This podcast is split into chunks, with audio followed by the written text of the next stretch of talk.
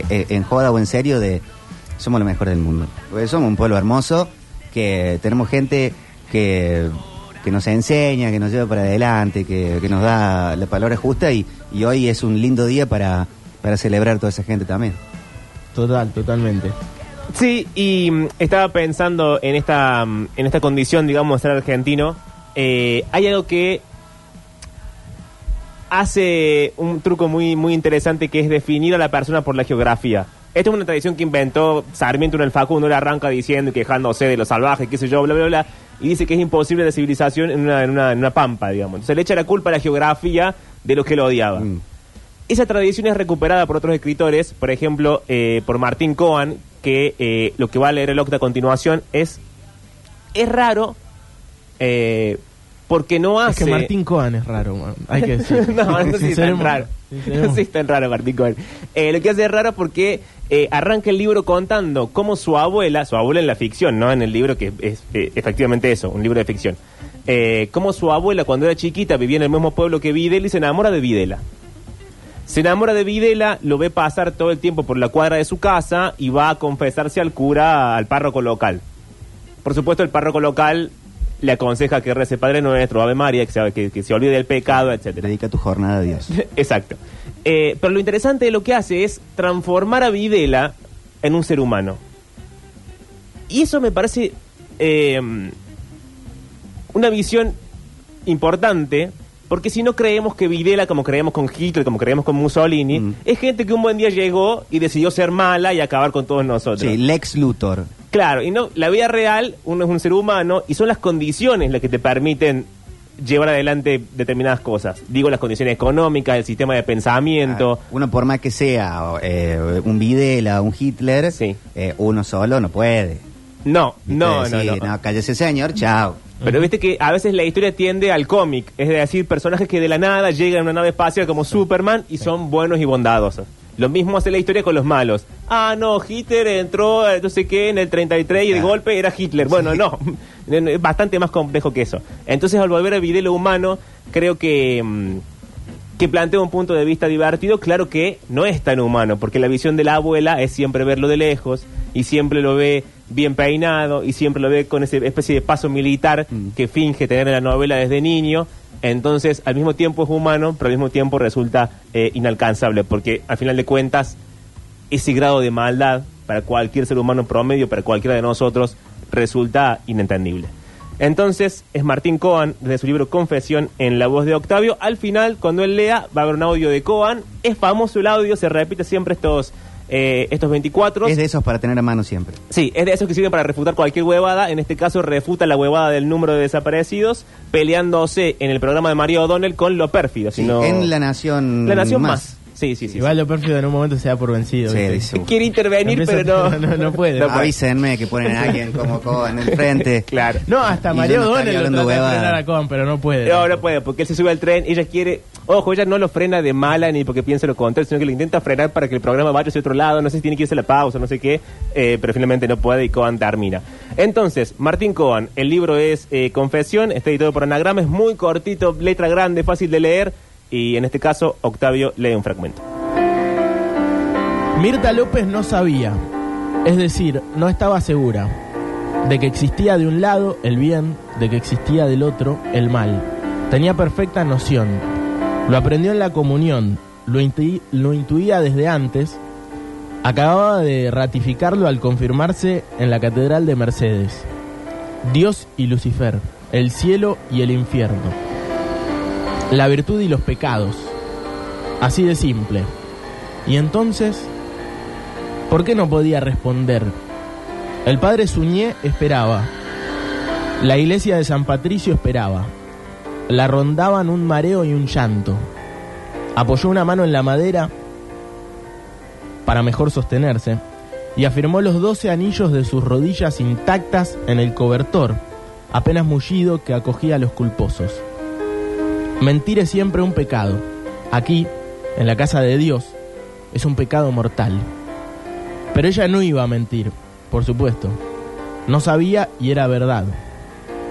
Mejor entonces contar qué era lo que había pasado. O qué era lo que le había pasado. y que fuera el padre Suñé, el olor a humedad y a incienso que tal vez fuera suyo y no de la iglesia. Quien al cabo estableciera, pudiendo discernir, si había pecado o no lo había. Y si lo había, ¿cuál era? ¿Y con qué pena se lo redimía? Entonces mi abuela habló.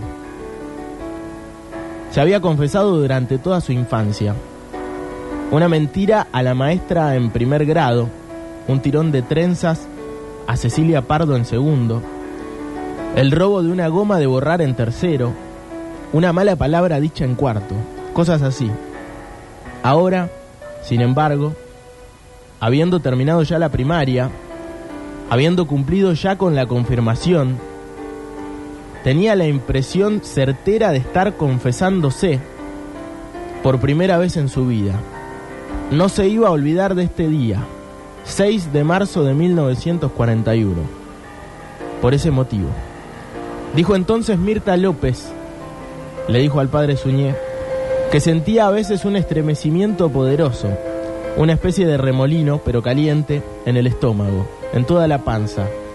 Algo así como una fiebre y una transpiración, un alboroto y un aturdimiento repentinos, y que solamente juntando las piernas, no juntando, sino apretando, y no las piernas, sino los muslos, que solamente, sí, apretando los muslos, conseguía de a poco calmarse, devolverse de a poco al sosiego.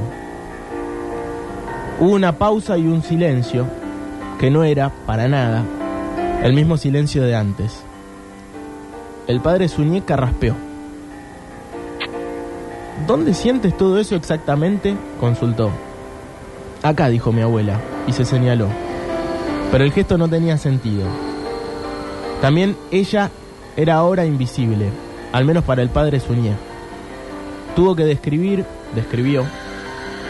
Es eso, como un remolino, sube o baja y me da vueltas, por acá, por el estómago.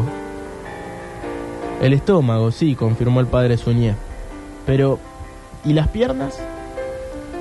Las piernas se me juntan, se me aprietan, respondió Mirta, mi abuela. O yo tengo que apretarlas, padre, porque solamente así me calmo. Se va haciendo un burbujeo y después ya me quedo tranquila. El padre Suñé cayó. Se, le, se lo adivinaba, ahí atrás pensando, ¿y te tocas? Mirta al principio no entendió. Dudó de haber oído bien. Algo dijo, no se acuerda, un balbuceo, medias palabras. El padre pareció sospechar que intentaba escabullirse. Alzó la voz, ahí en la iglesia. Las manos, niña, las manos. ¿Qué haces con ellas? ¿Te tocas? Mirta entonces pensó en un piano, en los caramelos, en el agua hirviendo, las cosas que se podían o que no se podían tocar, y dijo que no, que no se tocaba. Tal vez el padre asintió ahí adentro, conforme o aliviado. ¿Tiene malos pensamientos? agregó, sonó más suave. Cuando todo esto pasa, ¿tienes malos pensamientos? ¿Visiones nefastas en mente? Mirta, mi abuela, dice ahora, sollozó. Y eso fue una confesión para ella misma. Entonces, de serlo para el padre Suñé, para su voz, para sus preguntas, antes de serlo para Dios nuestro Señor, que todo lo sabe, que todo lo ve. Porque ella, claro, no estaba mintiendo. No se miente en confesión. Es lo mismo que condenarse al infierno. Pero estaba, sí, callando cosas, omitiendo cosas. Y el pecado de omisión, el nombre lo dice, no deja de ser un pecado. La iglesia de San Patricio no le daba tanto miedo como la catedral, que era más grande, aunque menos oscura. Pero le daba miedo también. Y la voz del padre Suñé no le era extraña. Podía reconocerla al instante, lo cual aunque le inspiraba confianza, también le inspiraba temor. No habría podido decirle que en ese momento le dijo de haberse estado viendo, cara a cara, los ojos oscuros, las cejas, el ceño, pero justamente no lo estaba viendo. No podía verlo ni aunque mirara, y no miró. Mirta López dijo entonces que no tenía malos pensamientos en absoluto. El remolino, el alboroto, la fiebre y el sofocamiento, nada de eso lo provocaba ella, figurándose esto o aquello. Las ganas de apretar fuerte los muslos, tampoco eso, dijo, dice, salía de un fantasear. Pero tampoco sucedía solo, en cualquier momento ni porque sí. Sucedía cada vez que veía pasar, a través de la ventana del comedor de su casa, por la vereda de enfrente o peor aún, es decir, mejor aún, por la vereda más próxima, al hijo mayor de los Videla. No es el hijo mayor, corrigió el padre Suñé. Hubo antes otros dos hijos. Pero están muertos, exclamó mi abuela, con la voz demasiado alta. Y se asustó al oírla rebotar contra partes de la iglesia, el altar, el púlpito, una alcancía, el Cristo crucificado. Volvió al susurro. Murieron al año los pobres angelitos de sarampión. Ya lo sé, porfió el padre, pero existen. Murieron, pero existen en el reino del Señor, bautizados por mí, como tú misma, Jorge y Rafael. No era ocasión de decir 8.000, con lo que eso implica respecto de una cifra verdaderamente abierta. Porque la cifra, un segundito, porque la cifra de 30.000 no solo es abierta, es abierta en sentido más fuerte, más fuerte de, de la noción de una cifra abierta, es una interpelación Mar- al Estado es una exigencia de respuesta. Martín, todas las exigencia cifras de las indeclinable. tragedias son abiertas. No, cuando se estrella un colectivo con 50 no, no, no, de personas las encima tragedias son 50. políticas. Pero esto no solo No fue- sabemos cuántos boños murieron no solo de fue, mano de los serbios. No, sabemos solo cuántos. fue una tragedia política. Hay un carácter singular de lo que pasó en la Argentina. Y no me refiero solo a la lucha armada, ni estrictamente a la lucha armada, que es un capítulo particular que me interesa muchísimo. Después del 24 de marzo del año 76, el- la capacidad de combate y de operación de las agrupaciones armadas estaba prácticamente desarticulada. Y lo que siguió fue una matanza feroz para quebrar todo sentido de participación política, de reivindicaciones sociales, todo ese estado de emergencia y de lucha que no pasó por la lucha armada y que aplastaron, ya sabemos cómo. Hay algo que increíblemente se ha escurrido en este retroceso que estamos teniendo en estos años, que son las características particulares que tuvo la represión del terrorismo de Estado respecto de otras tragedias políticas. No tenemos muertos, tenemos desaparecidos. Sí. ¿Por qué? segundo que le- Porque la represión fue clandestina.